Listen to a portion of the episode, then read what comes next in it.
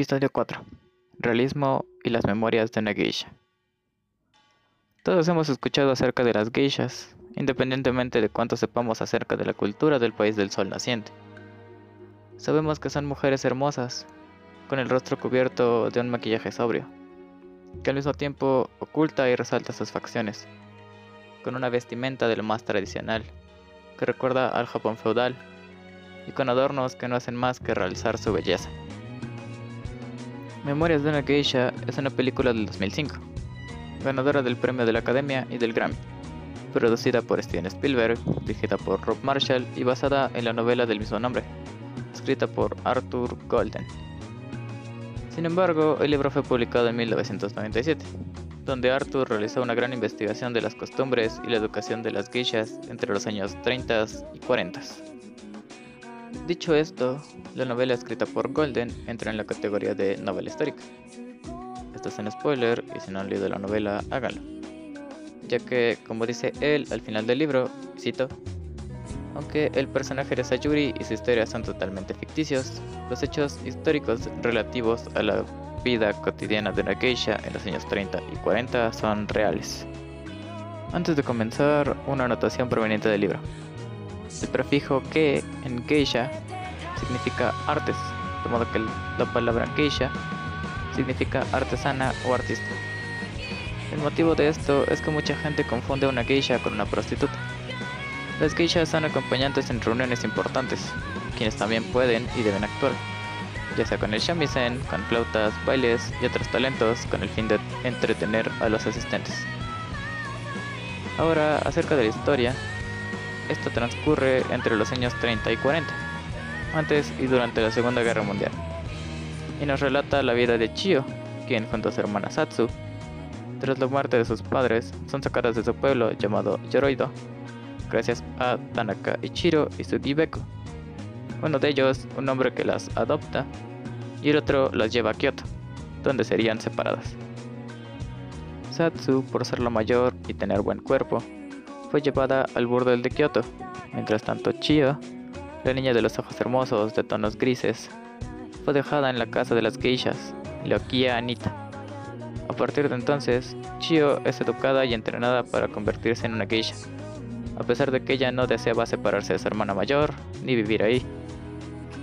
Con el tiempo, la belleza y la ignorancia de Chio le formaron una cierta rivalidad con una de las aprendices de Lokia, de apodo Calabaza o Pumpkin quien también estaba bajo el cargo de Hatsumono, una de las geishas más famosas del distrito de Gion, la tía, mamita y la abuela, las mujeres mayores de la casa Nite. Chio, cuando crece y se convierte en una geisha, cambia su nombre a Sayuri, no por voluntad propia, pero es así como será conocida de este punto en adelante. Sayuri conoció a muchos hombres, algunos de ellos se convertían en sultana o su generalmente hombres casados y adinerados, quienes le pagaban por su compañía y que también le daban dinero para que pueda mantener su vida tradicional de geisha. Pero su dano más importante fue el presidente de la compañía Iwamura, a quien Sayuri simplemente se refería como el presidente. Aquí es donde el libro y la película difieren bastante, ya que en el filme Sayuri y el presidente al final se quedan en Japón, mientras que en la novela ellos se mudan a Nueva York donde se quedan para hacer una vida juntos. Como dije al principio, Arthur Golden hizo una vasta investigación acerca de la vida de las geishas en los años de entreguerras. Cómo, cómo solían iniciar sus vidas, su educación para convertirse en una geisha respetada y solicitada, sus dificultades, dramas y asuntos personales que ellas ocultaban. Y de esto se trata la corriente literaria a la que la obra pertenece, el realismo. Se trata de retratar la realidad lo cotidiano tal como es, sin agregar detalles acerca de lo que sabemos o pensamos sobre aquello que intentamos plasmar en nuestro escrito. Según se sabe, Arthur rompió una de estas reglas, pues modificó el hecho de que las geishas vendían su virginidad, su virginidad al mejor postor. Esto causó una gran controversia, sobre todo en las propias geishas y aquellos que conocían sobre el tema. Pero aún con eso, las escenas que pinta en la novela, que se representan en el cine, de verdad te transportan al momento histórico en el que se ubica la historia de Sayuri, a las calles de Japón de los 40, incluso si nunca has estado en una de ellas. Además de que a veces con la traducción se pierden los vocablos o las palabras específicas para un cierto algo. Tanto el libro como la película mantienen los honoríficos como les el san y las palabras que hacen referencia a la ropa, a sus complementos y a algunas palabras que refieren a un concepto en específico.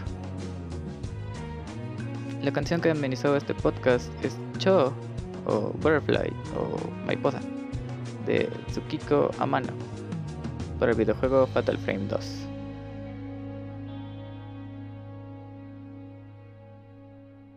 Nos vemos pronto y gracias por escuchar.